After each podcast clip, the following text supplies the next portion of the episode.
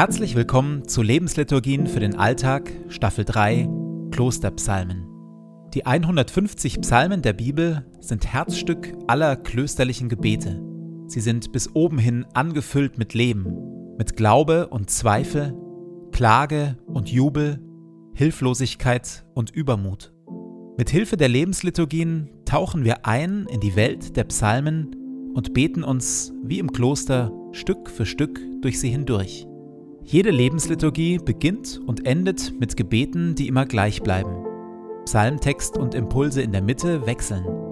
Am intensivsten wirken die Lebensliturgien, wenn sie in Ruhe angehört werden. Und jetzt viel Freude damit.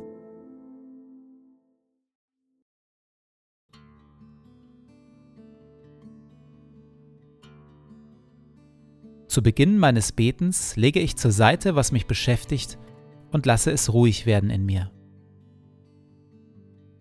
Ich sammle meine Gedanken und atme langsam und bewusst.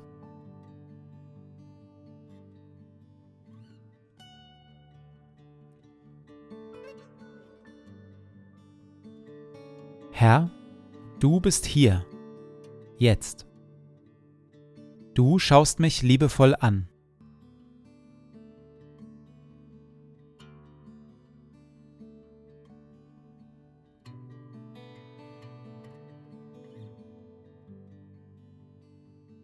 Ein Gebet von Benedikt von Nursia, Vater des Mönchtums aus dem 6. Jahrhundert. Verleih mir, gütiger und heiliger Vater in deiner Huld, einen Verstand, der dich versteht, einen Sinn, der dich wahrnimmt, einen Eifer, der dich sucht, ein Herz, das dich liebt, ein Tun, das dich verherrlicht und eine Geduld, die auf dich harrt. Amen.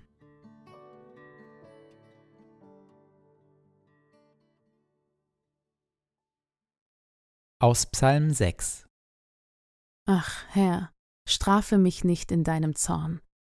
Herr, sei mir gnädig, denn ich bin schwach. Heile mich, Herr, denn meine Gebeine sind erschrocken und meine Seele ist sehr erschrocken. Ach du, Herr, wie lange? Wende dich, Herr, und errette meine Seele, hilf mir um deiner Güte willen. Denn im Tode gedenkt man deiner nicht. Wer wird dich bei den Toten preisen? Ich bin so müde vom Seufzen. Ich schwemme mein Bett die ganze Nacht und netze mit meinen Tränen mein Lager. Weichet von mir alle Übeltäter denn der Herr hört mein Weinen. Der Herr hört mein Flehen, mein Gebet nimmt der Herr an. Wie häufig in den Psalmen begegnen uns auch hier Worte, die in großer Not entstanden sind. Doch hier in Psalm 6 begegnen uns erstmals Worte eines an sich selbst zweifelnden Beters.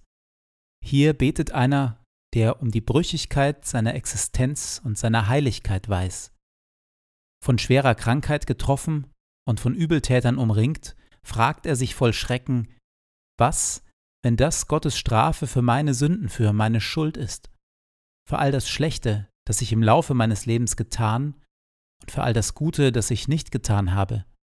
Was, wenn Gott mich gerade verwirft?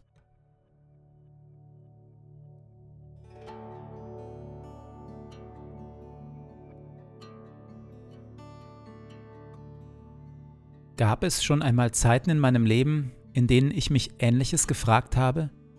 Zeiten von Misserfolg, von Krankheit oder von Einsamkeit, in denen ich mich gefragt habe, ernte ich jetzt, was ich früher gesät habe? War es das? Ist das jetzt meine Zukunft?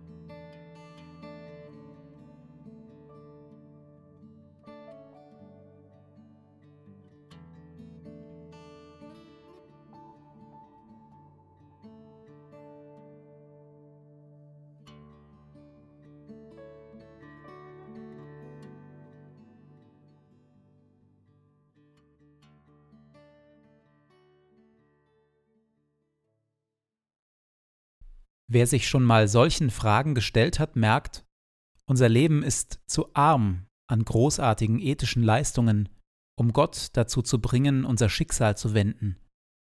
Unser Leben, unsere Erfolge, unsere Taten der Liebe geben einfach nicht genug her, um Gott mit guten Argumenten zu einer Änderung unserer Verhältnisse zu drängen. Was also tun? Das Gebet und damit den Kontakt zu Gott abbrechen? Oder Gott einen Deal anbieten? Wenn er uns heilt, dann werden wir unser Leben ändern und für ihn Großes vollbringen? Der Beter von Psalm 6 tut etwas anderes. Er flieht vor Gott zu Gott hin. Er flieht vor Gott, dem gerechten Richter, zu Gott, dem gnädigen, gütigen Vater. Herr, sei mir gnädig, denn ich bin schwach.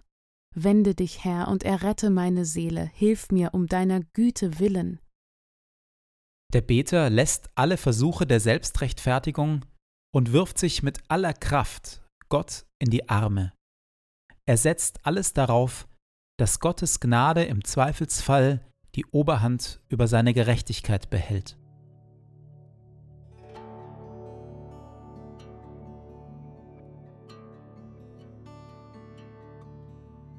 Sei mir gnädig, hilf mir um deiner Güte willen. In der Stille setze auch ich alles darauf, dass Gottes Gnade im Zweifelsfall die Oberhand über seine Gerechtigkeit behält.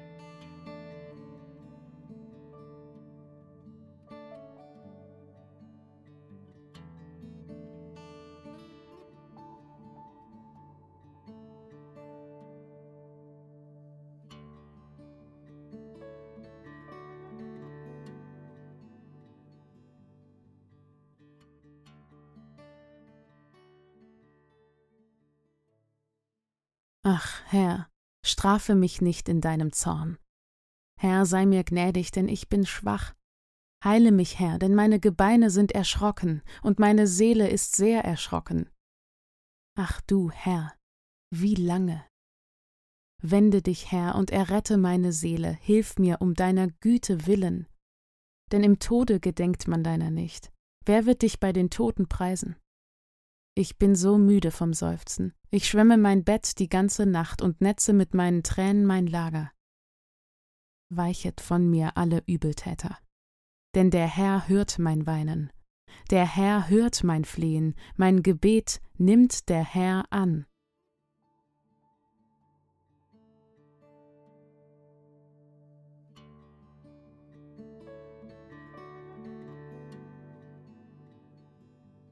So lade ich dich, Gott, nun ein, den Tag, der vor mir liegt, zu gestalten. In mir und mit mir. Atme in mir, Heiliger Geist, dass ich heute Gutes denke.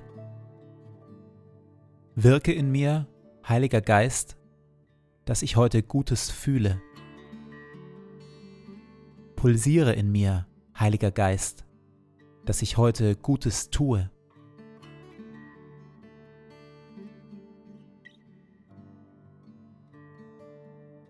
Dir gebe ich meinen Tag und mein Leben. Erfülle mich mit deiner Kraft und mit deiner Liebe, heute und an allen Tagen. Amen.